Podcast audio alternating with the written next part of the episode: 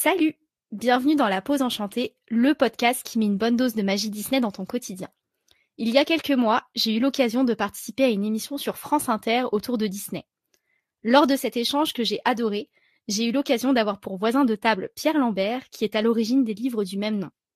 En grande fan de son travail, je lui ai donc proposé d'être mon invité d'honneur pour cet épisode, ce qu'il a accepté. Je vous propose donc de retracer ensemble son parcours et d'en découvrir plus sur Peter Pan, le dernier livre de Pierre Lambert qui vient tout juste de sortir. Jingle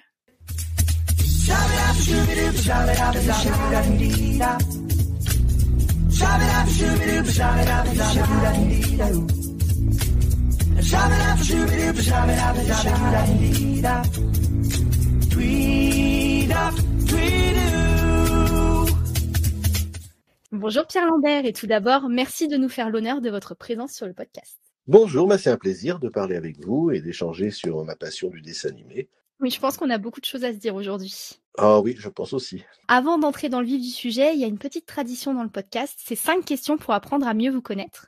Vous êtes prêts? Ah, je suis prêt.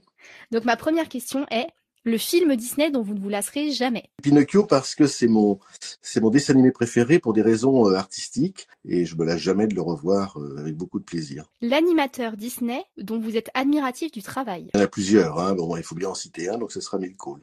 Le personnage Disney qui pourrait être votre acolyte Jiminy Cricket. Le livre Disney qui vous inspire le plus Ah, bah c'est un livre ancien, c'est Illusion of Life de Frank Thomas et Harry Johnson. Un grand classique. Un grand classique qui a été publié en 1980, j'avais 20 ans, et, euh, et je l'ai relu, lu, relu, j'en ai trois exemplaires, et j'ai eu la chance de les rencontrer et qui m'en ont dédicacé un, donc euh, voilà. Et dernière question qui n'est pas la plus facile, si vous aviez l'occasion d'échanger avec Walt Disney, que lui diriez-vous?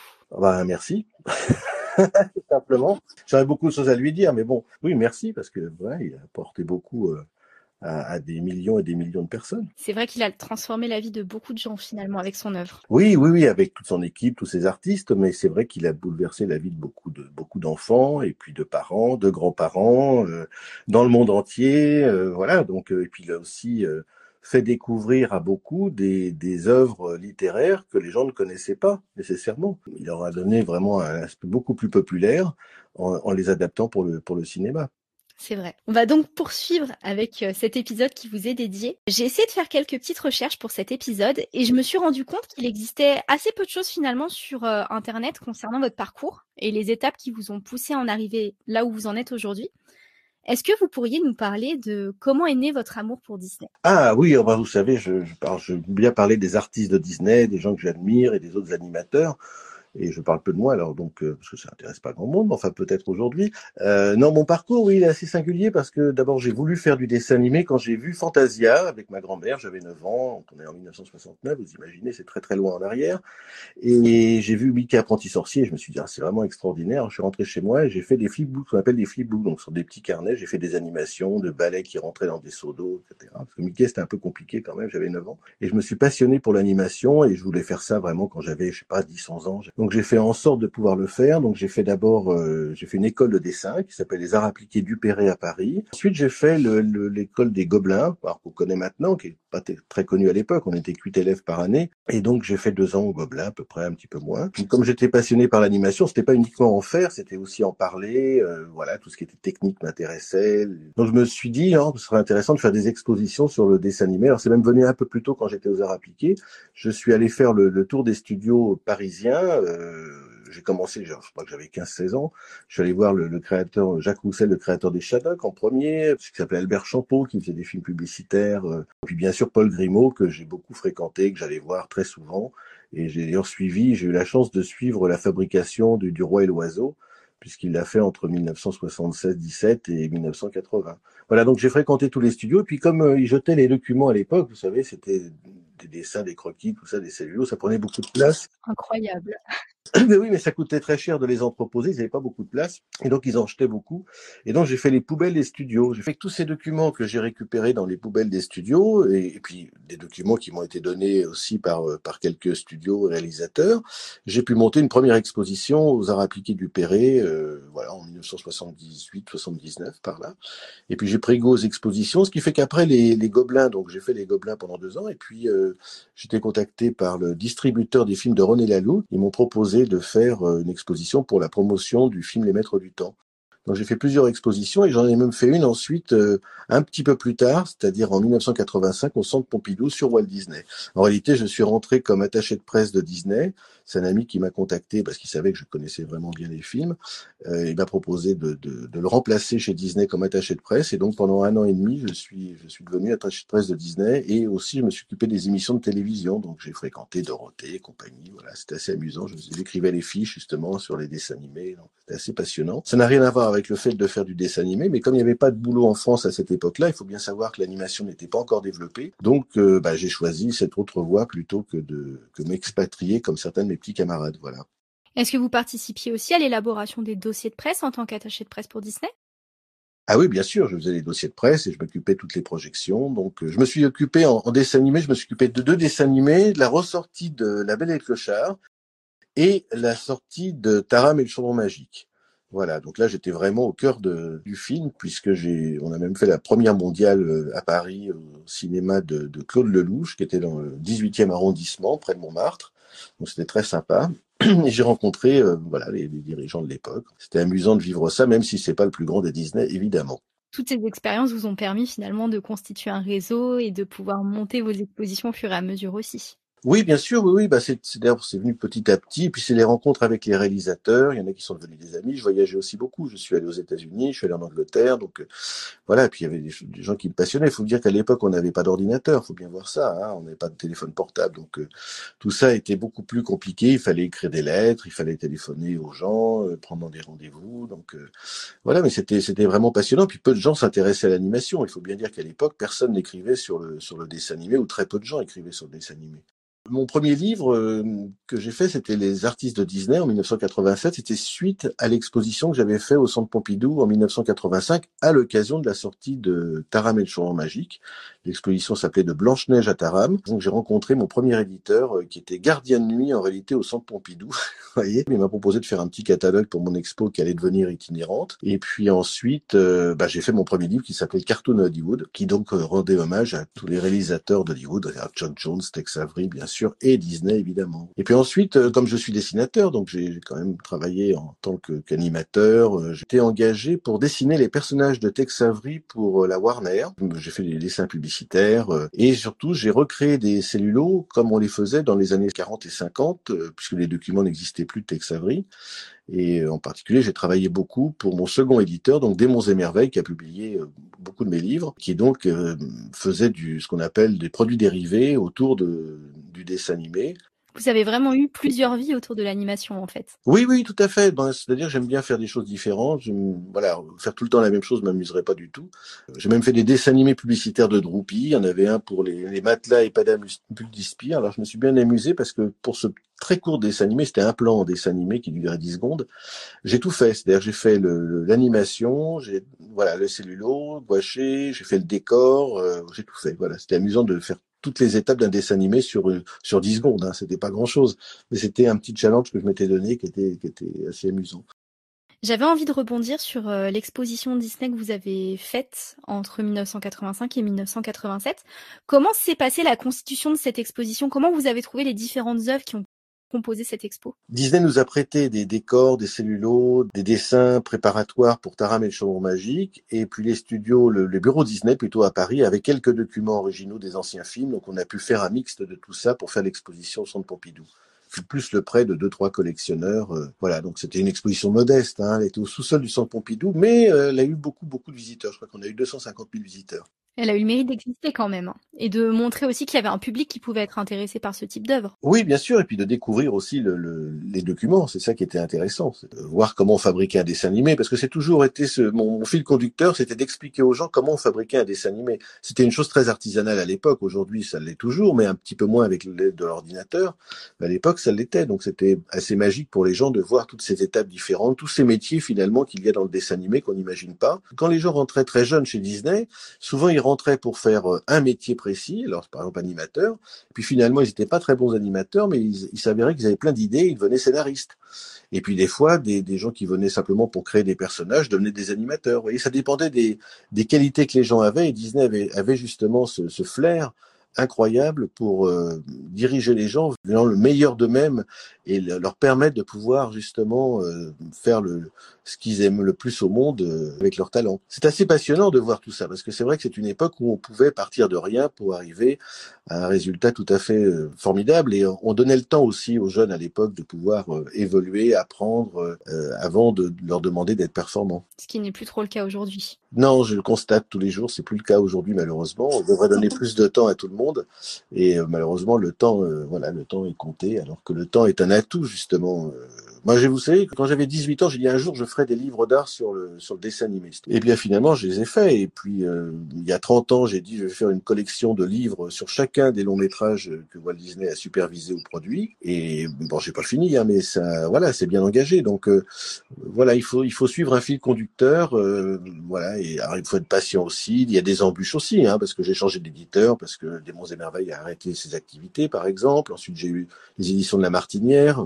voilà, Hervé de La qui était quelqu'un quelqu'un de formidable et de charmant, mais il a revendu sa société, donc j'ai dû trouver un autre éditeur. Le suivant, c'était une école d'animation, c'est l'école Georges Méliès, une école très très chouette d'ailleurs, où j'ai donné des cours pendant quelques années, et on a fait La Belle au Bois dormant, et puis maintenant c'est euh, Huguine et Munine, euh, c'est-à-dire une filiale de Dargo, et là qui me permet vraiment de continuer de façon beaucoup plus régulière euh, les livres. Alors évidemment, il n'y a plus le luxe qu'il y a eu il y a quelques années, mais ça c'est une question d'époque. Aujourd'hui, dans, le, dans les livres d'art, on ne peut plus faire des livres qui coûtent 150 euros, c'est impossible à vendre. C'était déjà difficile à l'époque, mais aujourd'hui c'est impossible à vendre quand même un public, j'ai l'impression, parce que vous aviez fait la sortie de Pinocchio euh, dans une édition un peu plus premium, il me semble. Oui, oui, mais qui n'a pas marché malheureusement. Euh, donc, il n'y a pas assez de clients pour ce genre de livre. C'est malheureux, mais c'est comme ça. Donc, j'ai essayé de trouver la meilleure formule justement pour quand même garder la qualité que j'avais à l'époque, en tout cas pour la reproduction des documents, le choix des documents, euh, euh, garder le même état d'esprit et la même maquette, bien sûr. Mais on n'a pas tout à fait le même luxe qu'on avait avant, malheureusement. C'est sûr. Après, le fait qu'il coûte moins cher, ça permet aussi d'avoir beaucoup plus de collectionneurs ou de personnes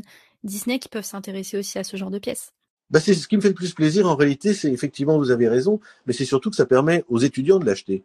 Ça permet à un public beaucoup plus large de l'acheter. Moi, j'avais pas les moyens d'acheter les livres que j'ai fait quand j'étais étudiant. Voilà, quand j'avais 18 ans, j'aurais pas pu acheter mais voilà les livres que j'ai fait plus tard et ça je l'ai jamais oublié. Et donc aujourd'hui, moi je suis très content quand même d'avoir cette formule qui permet d'avoir des, des, beaux livres euh, très complets avec autant de documents euh, avec une qualité d'impression aussi euh, excellente.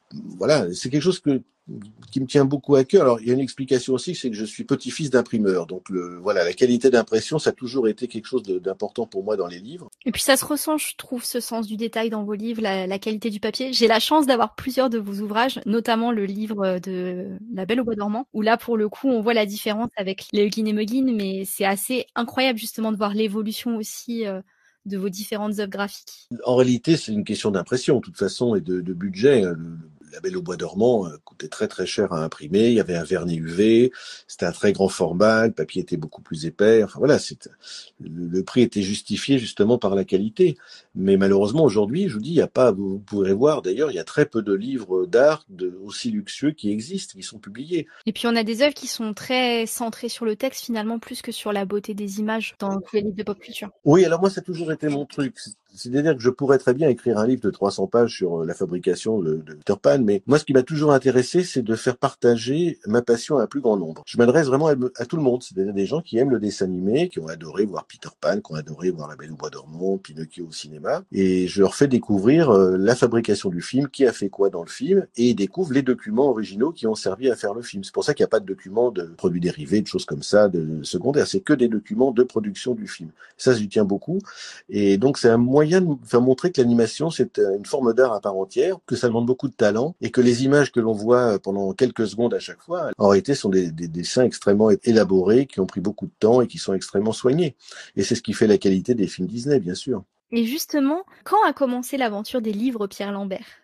À quel moment euh, vous vous êtes dit que vous alliez lancer cette collection? Juste après un livre que j'ai fait consacré à Tex Avery en 1993, euh, qui a eu beaucoup de succès, puisqu'on l'a réimprimé, il a même été édité aux États-Unis avec un autre texte parce que les Américains voulaient leur propre auteur. Et ça tombe bien parce que c'est John Canmaker qui l'a écrit, et John Canmaker, c'est le, écrivain sur l'animation que je préfère au monde. Voilà, donc, euh, donc ça tombait très bien. Et mon éditeur, des Monts et Merveilles, bah, c'est là que je lui ai proposé de faire une collection sur Disney, commençant par Pinocchio évidemment, puisque c'était mon préféré. Donc on, on a commencé en 1995 avec Pinocchio Et puis ensuite on a fait Mickey, Blanche-Neige, voilà, l'âge d'or de Walt Disney. Après, évidemment, compte tenu du coût de fabrication et du temps qu'il fallait pour vendre le livre, c'est-à-dire à peu près trois ans, c'est pour ça que je ne faisais un livre que tous les trois ou quatre ans, malheureusement. Sinon, j'en aurais fait un tous les ans. Parce que moi, pour me faire un livre complet, comme, comme celui que vous avez entre les mains sur Peter Pan, c'est un travail qui me demande six mois à peu près. C'est-à-dire à la fois toute la recherche iconographique euh, des images, mais aussi les recherches sur les textes. Il y a une chose que, laquelle je tiens beaucoup, c'est que je parle toujours, vous avez remarqué,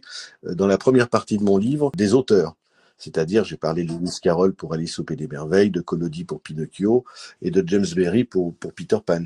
Parce que, évidemment, le lecteur ne connaît pas nécessairement euh, la vie et l'œuvre de, de, de, ces grands auteurs, et c'est une manière aussi de les faire découvrir en plus du film de Disney. C'est que moi, en tant que lecteur, j'aime bien avoir un texte qui est concis, qui est court, qui va dire, voilà, qui me donne des informations. On peut aller beaucoup plus loin. D'ailleurs, mes camarades euh, qui écrivent des livres aujourd'hui, euh, comme Christian Renaud, comme euh, Didier Guèze, voilà, vont beaucoup plus loin dans, dans, au niveau du texte. Mais ils s'adressent à moins de monde en réalité. Et puis c'est vrai que de toute façon, vos livres ont un peu une signature, que ce soit dans le traitement du texte, de l'image. On reconnaît tout de suite un hein, vos livres, de toute façon, dans une bibliothèque. D'ailleurs, je rebondis sur quelque chose que vous disiez quelques minutes auparavant. Pour Pinocchio, qui était votre premier livre, celui qui est sorti chez Huggin et Muggin était une réédition de ce livre-là ou est-ce qu'il a été un peu modifié? Non, non, ils ont tous été très modifiés. C'est-à-dire que j'ai jamais refait deux fois le même livre, mais même si Pinocchio, je l'ai fait trois fois, les trois sont complètement différents. D'abord, il s'est passé énormément de temps entre le premier et le deuxième. Euh, le, celui de et euh, en réalité, les documents, il n'y a pas la moitié des documents qui étaient dans le premier. C'est-à-dire que j'ai renouvelé beaucoup, beaucoup de documents. Un aspect que je vous ai pas parlé, c'est que je fais des recherches de documents auprès de collectionneurs privés, euh, partout dans les ventes aux enchères, etc., en permanence depuis 30 ans plus de 30 ans, mais j'amasse ces documents pour des futurs livres. C'est-à-dire que Peter Pan qui sort aujourd'hui, je l'ai imaginé il y a 20 ans. Ça fait 20 ans que je réunis des documents de Peter Pan pour ce livre, comme j'avais fait pour Alice au Pays des Merveilles ou comme je suis en train de faire en ce moment pour le prochain qui sera Cendrillon. Donc c'est pas, il y a des documents que j'ai eu il y a, il y a 20 ans, 30 ans, etc. et qu'on n'a jamais vu. Et ça, c'est très important. Alors évidemment, il y a les archives Disney qui n'ont pas tout montré, évidemment, parce qu'ils montrent souvent les mêmes documents. Ils ont une base de données qui montrent et qui reproduisent dans leurs livres, mais ils ont des choses très intéressantes qu'ils ne montrent pas. Et c'est là que je vais chercher des documents euh, qu'on n'a jamais vus. Est-ce que vous pouvez nous raconter un petit peu à quoi ça ressemble d'aller dans les archives Disney? Je les ai connus, les archives Disney, la première fois en 1988. Parce que alors, en 1988, j'ai fait autre chose. J'ai fait une exposition pour les 60 ans de Mickey. C'était une grande exposition, mais c'était pas sur le dessin animé uniquement, c'était aussi sur les produits dérivés. Euh, c'était une exposition qui était présentée dans des grands magasins. Mais je suis allé aux archives Disney la première fois, et là, il n'y avait pas les archives d'aujourd'hui, c'est-à-dire que c'était vraiment un vieux building. Euh, tous les documents étaient entassés, il y en avait par terre, partout. C'était absolument n'importe quoi, voilà. Et tout ça a été repris en main et maintenant il y a des archives euh, formidables, euh, extrêmement performantes au niveau de la protection des documents, tout est parfaitement rangé euh, et depuis 30 ans maintenant ils scannent tous les documents petit à petit et donc ils sont pas loin d'avoir d'avoir terminé maintenant. Mais en même temps, quand vous avez autant de documents, la question c'est quel, document choisir? Voilà, donc là, le, choix des documents se fait aussi par rapport à, des critères qui sont des critères personnels. Moi, je fais le livre que j'aurais envie d'acheter. C'est aussi bête que ça. C'est pas, compliqué. J'ai toujours fait ça. Voilà, donc à la fois au niveau texte et à la fois au niveau de l'image. Est-ce que vous avez une méthodologie, une ligne éditoriale un peu précise, peut-être dans l'idée de montrer des choses qu'on n'a pas encore vues justement au niveau des concept art et des celluloïdes? Oui, alors concept on les a beaucoup vus, ils les ont beaucoup utilisés, et puis souvent ils sont pas très réussis, dont ils sont très éloignés du film, donc ça n'a pas un grand intérêt, parce que s'ils sont si éloignés du film, c'est que Disney a décidé de les supprimer, vous comprenez, ils trouvaient pas ça euh, terrible. Donc je ne vois pas l'intérêt de les montrer. Euh, moi, c'est davantage euh, les documents les plus beaux du film, tout simplement. Puis c'est un équilibre pour voilà pour raconter l'histoire, puisque comme vous le savez, mes livres racontent l'histoire. Je pars de la première image du film pour aller jusqu'à la dernière. On revit le chacun des films en, en lisant le livre. Comme on a le film en tête, c'est pas gênant s'il manque des documents, s'il manque des petits passages. Et puis on découvre des décors très beaux, on découvre des, choses qu'on n'a pas le temps de voir à l'écran. Donc c'est vraiment intéressant, je trouve, de, de découvrir toutes ces merveilles. Voilà. Et puis l'autre aspect, évidemment, c'est que je rends hommage aux animateurs, euh, aux décorateurs, et j'essaye d'aller un peu plus loin, justement, pour dire qui a fait quoi. Donc je fais des recherches aussi. J'essaye d'être le plus précis possible dans ce travail pour rendre justice aux artistes, tout simplement, parce que c'est eux qui ont fait les films. Effectivement. On va parler de façon plus concrète de Peter Pan, qui est le dernier livre que vous venez de sortir. Une fois que vous fixez votre thème et votre envie d'écrire sur Peter Pan, comment ça se passe? Comme je vous l'ai expliqué, ça fait des années et des années que je voulais faire Peter Pan. C'était,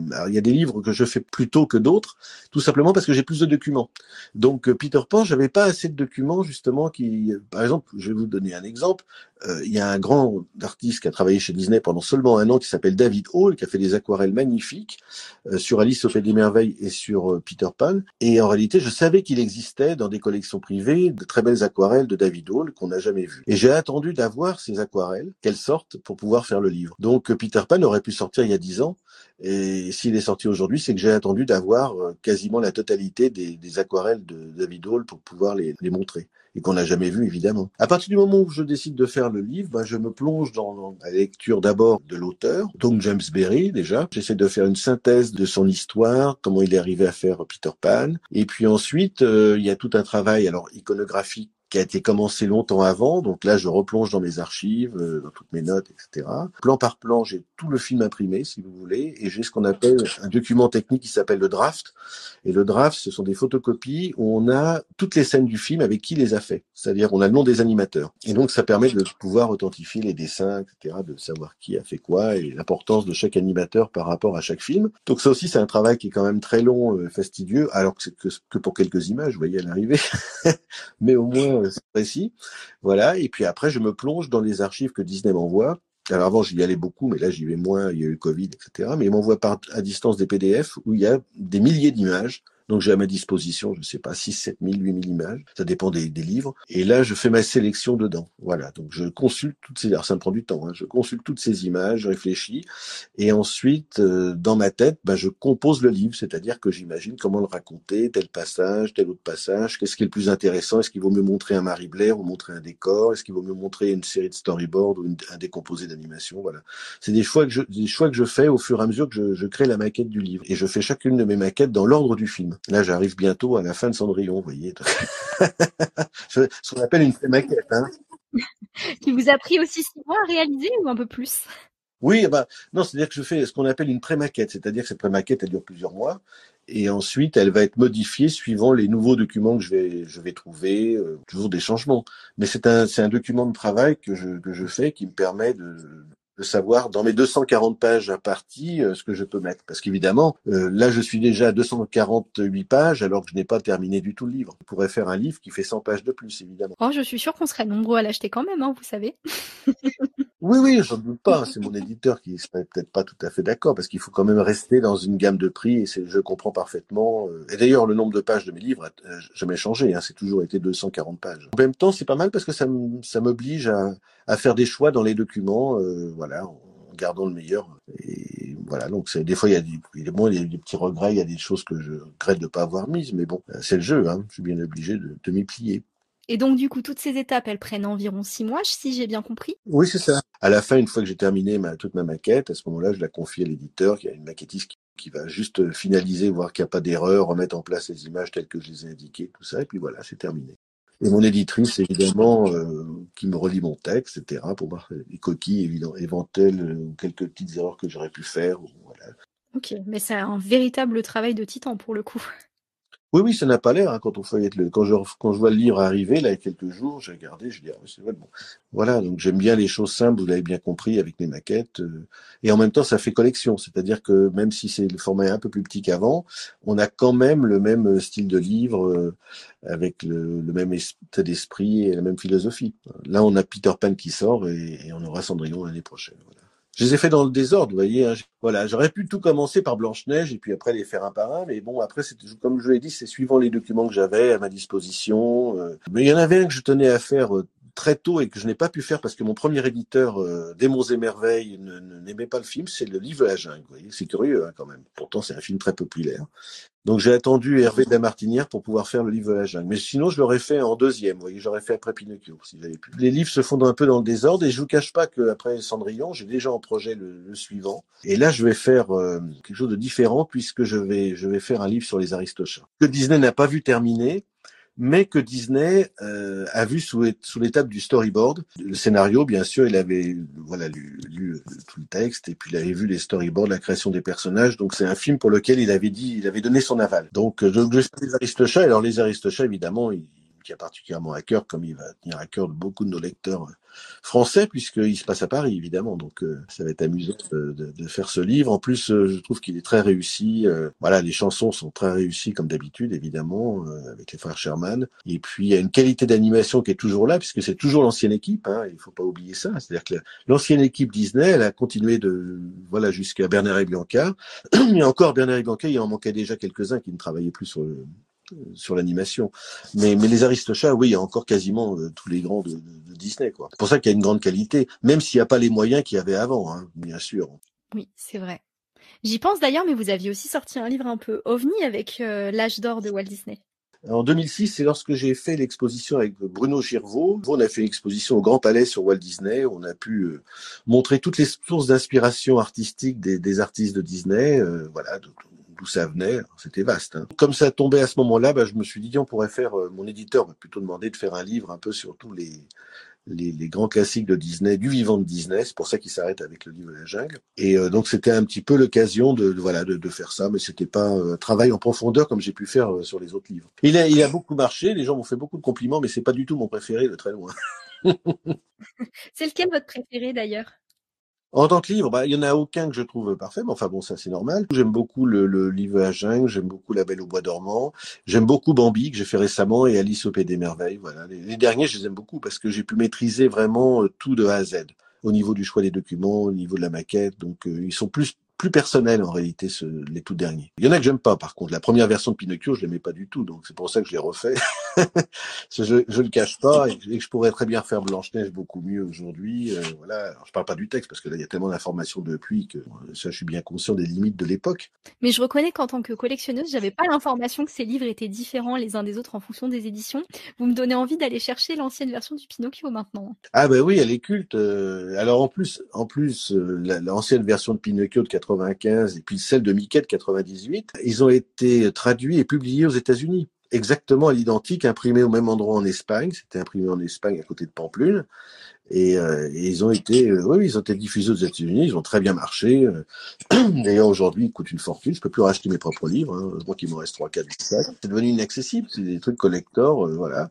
Mais c'est vrai qu'il y a certains de vos livres qui ont une cote exponentielle. Je sais qu'à titre personnel, je rêve justement d'acquérir le livre de la jungle et que j'arrive pas à le trouver. Hein. C'est, c'est vraiment très compliqué de les trouver à un prix correct maintenant.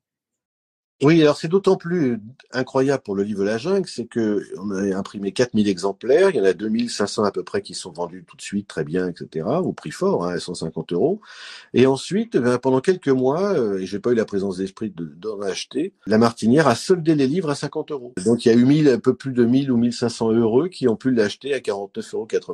Bon, euh, aujourd'hui, il y a certains petits malins qui essaient de le revendre 300 400 euros. Oh, mais vous savez que je l'ai trouvé à 1700 euros quand même. Enfin, vraiment. Euh... Ah non, non, non, je, je regarde pas ça, mais bon, j'ai vu deux, trois fois que c'était très cher. Mais je vous rassure, euh, avec mon éditeur, euh, mon éditrice, on a planifié, alors je sais pas quand, mais on, a, on va refaire une édition du livre La Jungle, voilà, dans la, nouvelle collection. Et il y aura des inédits dedans, bien sûr. Ce qui est amusant, quand même, je vous ai pas précisé, c'est que même quand j'ai terminé un livre, par exemple La Belle au Bois dormant, je continue de faire des recherches document pour le jour où il sera réédité. Et sur La Belle au Bois dormant, j'ai plus d'une quarantaine de décors de, incroyables euh, et de peintures des vignoles qu'on n'a jamais vues, euh, prêtes pour le, futur livre. Et le livre de la jungle, j'ai bien une vingtaine de, de décors voilà, qu'on n'a jamais vu non plus, décors avec cellulo, etc., concept art, etc., qu'on n'a jamais vu. Donc je continue, c'est-à-dire que j'ai un dossier livre de la jungle avec tous les inédits, et je vais même vous dire Bambi qui est pas vieux, parce que j'ai fait en 2018 hein, avec Lumine, euh, et ben Bambi, j'ai déjà de quoi faire 20 pages totalement inédites et meilleures que celles qu'il y a dans le livre pour une future édition. Et il y aura une future édition de Bambi, puisqu'il est épuisé maintenant. Mais bon, il va être édité parce que l'avantage que j'ai avec euh, Huguin et Mudine sont des Argos, c'est que c'est un grand éditeur qui peut se permettre de rééditer des livres. Voilà, ce qui n'était pas le cas de mes précédents éditeurs qui n'étaient pas, qui n'avaient pas la puissance financière pour pouvoir le faire. Parce que le gros problème dans l'édition, c'est que vous sortez un livre, il est rentable quand vous avez vendu le dernier numéro, le dernier exemplaire, je veux dire, du livre. c'est-à-dire au bout de 4000. Et donc, ça demande en moyenne, euh, on va dire, aller trois ans pour les vendre. Et du coup, j'imagine aussi plusieurs rééditions. Voilà, et moi je suis très content de cet éditeur puisque ça va me permettre de pouvoir euh, rééditer certains livres dans quelques années et de, de, continuer, de continuer la collection. Et puis, vous vous rendez compte, faire un livre par an, puisque c'est le rythme maintenant, il y a une petite parenthèse avec le Covid, mais sinon c'est un livre par an, euh, c'est inespéré pour moi. C'était quand même 3-4 ans entre chaque livre. Vous voyez, j'avais terminé mon dernier livre à 97 ans, donc euh, bon. dans quel état? Dans quel état? Après, avec tout le travail que ça demande, c'est quand même un rythme assez soutenu pour vous. Hein. Oui, oui, oui, oui, ben j'ai bon, j'ai la santé j'ai le rythme, donc euh, donc je continue. Et puis bon, puis c'est un travail quand même que j'ai commencé il y a très longtemps. C'est-à-dire que quand je commence à travailler sur Peter Pan ou sur Cendrillon, euh, je m'y mets pas de, de, voilà, je débute pas si vous voulez. Ça fait 20 ans que j'y pense, 20 ans que je, je, note les documents, que je les mets de côté, j'ai des hectares, j'ai des photos. Du coup, c'est des prêts numériques qui sont faits par les collectionneurs. Comment comment ça fonctionne? Oh ben ça vient de partout, c'est-à-dire qu'il y a des, des, collectionneurs qui sont qui me font des, des, scans numériques. Alors je leur donne, je leur demande certaines conditions de qualité de scan, etc. Il y a les archives Disney, il y a des collectionneurs aussi que je connais qui me, je scanne moi-même les documents. Donc j'ai quelques originaux euh, entre les mains, euh, voilà, j'ai le plaisir d'en voir quelques-uns. C'est un peu toutes les sources et justement c'est la difficulté, c'est de rendre tout ça harmonieux. Par exemple les archives Disney ont un excellent scan, ils ont une machine absolument prodigieuse, mais ils sont pas mal équilibrés au niveau du contraste, si vous voulez. Donc euh, ils ils ont un, un, réglage, si vous voulez, fixe pour leur euh, pour tous les documents, et ça ne convient pas à tous les documents. Donc il faut qu'ensuite, moi, je revienne derrière pour les régler, justement, pour que ça soit bien équilibré. Et ça explique pourquoi dans certains livres Disney que l'on voit, bah, les documents sont pas extraordinairement bien reproduits, ils sont un peu pâles, ou ils sont un peu clairs, euh, ou trop foncés, etc. Et ça, c'est lié au scan. Si on ne va pas derrière pour pouvoir euh, corriger ça, euh, bah, on n'a pas le, le résultat optimum. Et ça, ça prend beaucoup de temps à faire. Des fois, je passe une journée sur une image. Est-ce que vous pourriez nous partager une anecdote autour euh, d'une des iconographies qu'on peut retrouver dans vos livres? La meilleure anecdote, c'est quand même euh, Steven Spielberg. C'est-à-dire que je vous raconte l'histoire euh, pour vos auditeurs, c'est que le donc en 1989 ou 90 de mémoire, j'étais à New York, il y avait une vente aux enchères chez Christie's. Euh, oui, j'ai oublié de vous dire aussi que pendant toutes mes activités, il y en a une qui était quand même la plus amusante. Euh, ça a été d'être expert pour les ventes aux enchères chez Christie's à New York pendant une dizaine d'années. Et donc, euh, j'étais pas payé pour faire ça. Par contre, on me ferait un beau voyage à New York pendant une semaine, euh, deux fois par an, pour voir tous les documents qu'elle allait être en vente et faire le catalogue, etc. Et donc les expertiser. Donc ça, me permettait de voir des merveilles, euh, voilà, sur place et tout. C'était formidable. Et lors d'une des ventes, pas celle que je me suis occupé, d'ailleurs, parce que ça commençait qu'en 93, c'était avant, quand j'allais déjà aux États-Unis pour, pour voir justement ces ventes et avoir le plaisir de voir ces documents, puisqu'il n'y avait pas d'expo à l'époque. Donc il fallait, voilà, le seul moyen de les voir, c'était dans les ventes aux enchères. Euh, et donc il y a une vente à New York où il y a eu un magnifique euh, décor avec cellulo de Jiminy Cricket euh, lorsqu'il euh, glisse sur le violon. Et c'est un document absolument extraordinaire qui a été vendu une fortune. Et c'est Steven Spielberg qui l'a acheté. Je l'ai eu entre les mains, mais malheureusement à l'époque, j'ai pas pu avoir le, la diapo, l'hectare du, du, document pour euh, mon futur livre Pinocchio. Et donc il n'était pas dedans. Et donc, quand j'ai décidé de refaire le Pinocchio, ben la première chose, ça a été de me remuer pour pouvoir trouver ce document auprès de Steven Spielberg. Et grâce à un ami à moi qui est animateur, qui s'appelle Christophe Serran, qui est un grand animateur de, DreamWorks, euh, qui travaillait au studio, ben, il a demandé à Jeffrey Katzenberg, le patron de DreamWorks, de demander à Spielberg s'il euh, pouvait obtenir l'image de Pinocchio sur son violon, etc. Et DreamWorks a envoyé un photographe chez Spielberg pour photographier le document. Donc, il vient de très loin ce document. C'est celui que j'apprécie le plus et, je vais vous dire, quand je l'ai eu, j'étais vraiment heureux. Et encore plus heureux de découvrir que le musée Disney de San Francisco, vous savez, la Walt Disney Family Museum, possédait le crayonné préparatoire de magnifique euh, de cette scène. Et donc, j'ai pu le mettre en face du, décor avec cellulo de Spielberg. Donc l'un appartenait à la fille de Walt Disney l'autre à Steven Spielberg. Vous voyez. C'est génial de découvrir euh, l'envers, euh, l'histoire derrière le concept art. Pour terminer, j'avais envie de rebondir sur euh, quelque chose que vous avez dit tout à l'heure, qui a piqué ma curiosité. Vous disiez que vous étiez fait la promesse de consacrer pour chaque film d'animation fait par Disney un livre. Est-ce que vous pensez vous arrêter du coup aux œuvres qui ont été faites par Disney, ou est-ce que vous pensez aussi vous étendre par la suite à l'après Walt Disney? Alors non, parce que alors je vais vous expliquer pourquoi. Parce que d'abord, il existe des livres qui ont été très bien faits par ceux qui ont fait les films. La grande différence, c'est que je fais des livres. Euh, les gens qui ont fait les, films, ils sont morts depuis longtemps. Euh, et encore, les premiers, ils étaient pas morts parce que je les ai bien connus, Frank Thomas, Louis Johnson, euh, voilà. Mais il y en avait plus beaucoup, si vous voulez, de l'époque. Aujourd'hui, quand La Belle et la Bête, il y a eu un livre, un making-of qui a été fait sur La Belle et la Bête, ou La Petite Sirène, ou sur Le Roi Lion, etc. C'est les gens qui ont fait le film, c'est eux les mieux placés pour en parler. Donc, j'aurais pas la de vouloir faire un livre sur des, des, gens avec des gens qui ont qui ont fait le film. Vous voyez que je dire Ça n'a pas de sens. Mais euh, disons que je préfère m'attacher à ça parce qu'en réalité, les livres que je fais, on, ben, on peut pas les acheter. C'est-à-dire qu'ils n'existent pas. Il n'y a pas de livre sur le making de Peter Pan. Enfin, de cette façon-là, en tout cas. Euh, il y en a pas pour l'instant sur les Aristochats. Il va arriver. Puis Berlin l'Enchanteur. Les Américains, par exemple, Berlin l'Enchanteur n'est pas du tout un film populaire aux États-Unis. Un jour, je leur ai dit, ah, je vais faire un livre sur Merlin l'Enchanteur. Ils m'ont rionné. Gentiment, mais ils se sont dit, il est fou ça va jamais marcher. Dans l'idée d'une collection, il y en a qui marcheront moins que d'autres. Mais justement, c'est l'idée, c'est d'avoir un livre sur chacun des longs métrages de Disney. Donc il y aura les, il y aura les Dalmatiens, il y aura le Merlin l'Enchanteur, évidemment, euh, Fantasia, etc. Voilà. Il y a Dumbo aussi. Alors oui, Dumbo, sauf que j'ai un gros problème avec Dumbo, c'est qu'aujourd'hui, dans le monde dans lequel vous vivez, mademoiselle, on peut plutôt montrer. C'est-à-dire qu'il y a, quand j'ai fait Pinocchio, Pinocchio fumait le cigare, euh, voilà, avec, avec crapule. Et à l'époque, je pouvais montrer n'importe quel dessin. Et là, j'ai dû me battre pour pouvoir montrer euh, Pinocchio qui fume le cigare. Et il y a des choses que j'ai pas pu montrer. Dans, par exemple, Peter Pan, je n'ai pas pu montrer les Indiens. J'ai pu montrer des études des Indiens, de Marie Blair, etc., parce que c'est suggéré, etc. Mais c'est très compliqué. C'est-à-dire qu'il y a une censure aux États-Unis. C'est pas en France du tout, mais c'est aux États-Unis. Il y a une censure. Et on ne peut plus montrer. J'ai appris, par exemple, que les chassiamois de, de la Belle et Clochard, on pouvait pas les montrer. Voilà, ce qui fait que pour l'instant, la Belle Clochard est entre parenthèses, euh, et Dumbo, je ne dis pas les corbeaux. Euh. Donc, euh, j'ai pas ce problème avec Cendrillon. Je l'ai eu pour Peter Pan, je l'ai pas avec Cendrillon, je l'aurai pas pour les Aristochats. Et puis, on verra bien ce qui se passera dans quelques années. Tout ça va peut-être enfin évoluer, qui sait. Voilà, mais bon, c'est pas très grave.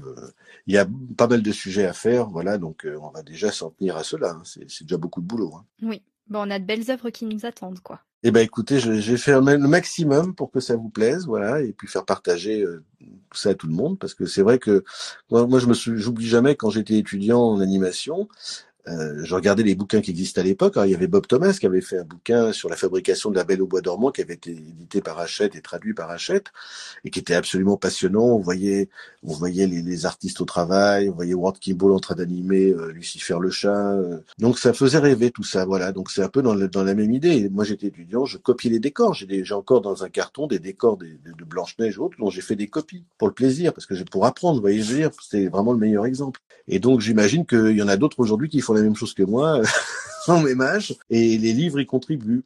Vous êtes un passionné qui a fait des livres pour des passionnés. C'est exactement ça. Vous voyez, la grande différence avec beaucoup d'auteurs d'animation, c'est que j'ai fait de l'animation, c'est que j'ai fait une école de dessin, j'ai fait Gobelin, tout ça. Voilà, l'animation, je connais, j'adore. Euh, voilà, c'est plus le côté justement fabrication que le côté historique, si vous voulez. il faut se mettre à la place des gens. Ils sont en 1953, ils ont 25 ans, 30 ans, et ils sont en train de faire Peter Pan l'histoire est arrivée avec le temps qui a passé et avec la notoriété des films. Mais en réalité, euh, ce qui est extraordinaire, c'est l'aventure humaine et artistique au moment où les films se sont faits. Et ce qui est toujours le cas aujourd'hui, parce que quand les gens font des films formidables, parce que moi, il y a des films d'aujourd'hui que j'aime beaucoup. Hein. Par exemple, j'adore les mignons. Bon, voilà, mais j'imagine la fabrication des mignons, même si c'est complètement différent, que c'est fait à l'ordinateur, il y a quand même tout cet aspect de création qui est, qui est absolument, euh, qui doit être absolument extraordinaire à vivre au quotidien. Vous aimez aussi euh, les Disney et Pixar actuels? Ah oui, beaucoup. Moi j'ai une préférence. J'aime beaucoup le, les Pixar parce qu'ils sont, enfin pour beaucoup, ils sont très différents les uns des autres. Euh, mon préféré, c'est Ratatouille, parce que Ratatouille, il, a, il aurait pu être fait en dessin animé, tout simplement. Mais les autres films de Pixar, Toy Story est formidable, le premier, le deuxième, le troisième, ils sont très bien. Voilà, il y en a que j'aime un peu moins, mais comme tout le monde. Hein. Par contre, les, les, Disney des années 90, euh, comme La Belle et la Bête, La Petite Sirène, qui sont maintenant devenus des références absolues, euh, moi, m'ont jamais fait rêver parce que j'ai jamais retrouvé la qualité artistique qu'il y avait dans les films de Disney. Mais ça, c'est mon point de vue. Hein. Voilà, et c'est pour ça que je fais j'ai jamais eu l'idée de faire des livres sur ces films-là. Parce que les artistes ont beaucoup de talent, mais ils ont un peu moins de talent que ceux qui ont fait, pour moi, euh, les films des années 40 et des années 50. Voilà, l'époque est différente. Et puis il y a toujours des artistes du même talent. Hein. Je pourrais vous citer euh, par exemple deux animateurs, Andreas Deja ou Glenn Keane. Euh, bah, s'ils avaient vécu dans les années 40-50, c'était eux les Nine Men. Ils ont un immense talent. Ce que je veux dire, c'est que la différence, c'est que Disney était tellement puissant par le succès qu'il a eu et le nombre d'artistes qui travaillaient pour lui, que voilà, des, très grands artistes, il y en avait des centaines au studio. Et puis Disney a fait appel aussi à, il a profité aussi de, de la crise de 1929 pour faire appel à des grands artistes qui n'avaient pas de boulot. Et donc il avait euh, dans ses employés les meilleurs architectes, les meilleurs musiciens, euh, les meilleurs décorateurs, euh, voilà, des, gens qui n'étaient pas du tout faits pour faire de l'animation et qui s'y sont mis parce que Disney leur a proposé un bon boulot. Et comme c'était des gens extrêmement talentueux, ben voilà, ils sont devenus des, ils ont créé le, le, les dessins animés Disney, le style Disney. Alors qu'aujourd'hui, des très grands artistes, il peut pas y en avoir des centaines parce que la production est faite de telle façon que voilà, c'est pas possible. Donc euh, c'est des films beaucoup plus techniques, si vous voulez. Par contre, aujourd'hui, il y a des films formidables. Voilà, mais ils sont formidables par le scénario, par l'animation, par le, voilà, les idées. Euh, plusieurs, il y a des Disney que j'aime beaucoup, hein, beaucoup, beaucoup. Mais c'est moins l'aspect artistique euh, qui me plaît, c'est plus euh, le, voilà les histoires, la mise en scène, les idées, les dialogues. à l'époque, l'aspect artistique me plaisait beaucoup dans ces films des années 40, 50, 60, 70. Hein. Oui, donc tout ça, c'est pas, il n'y a pas de nostalgie du tout. Hein. Moi, je, je m'enthousiasme pour des choses d'aujourd'hui euh, comme hier, mais euh, la qualité, euh, voilà. Et puis on l'oublie. Hein. Moi, je trouve ça extraordinaire que des, il n'y ait pas eu de livre. Quand moi j'avais, je sais pas, 20 ans, 30 ans, 40 ans, il n'y ait pas de livre sur sur Peter Pan, sur la fabrication de Cendrillon, sur tout ça. Alors que c'était des films formidables. Donc je voilà, c'est aussi pour ça que j'ai fait ces livres. Hein. C'est parce que je ne les trouvais pas en librairie. Bon bah écoutez, un grand merci à vous d'avoir participé à cet épisode. C'était un vrai plaisir de vous recevoir et de pouvoir échanger ensemble sur ces sujets. Eh ben c'était un plaisir pour moi aussi. Et puis euh, voilà, bah, écoutez, à une, à une prochaine fois pour une autre aventure. Avec grand plaisir. Merci beaucoup. C'est tout pour cet épisode de podcast. J'espère qu'il vous aura plu. Si c'est le cas, n'oubliez pas de vous abonner, de noter mon podcast sur Apple Podcast si vous écoutez la pause enchantée sur cette plateforme et à recommander le podcast autour de vous s'il vous plaît. En attendant le prochain épisode, Prenez soin de vous. À très bientôt.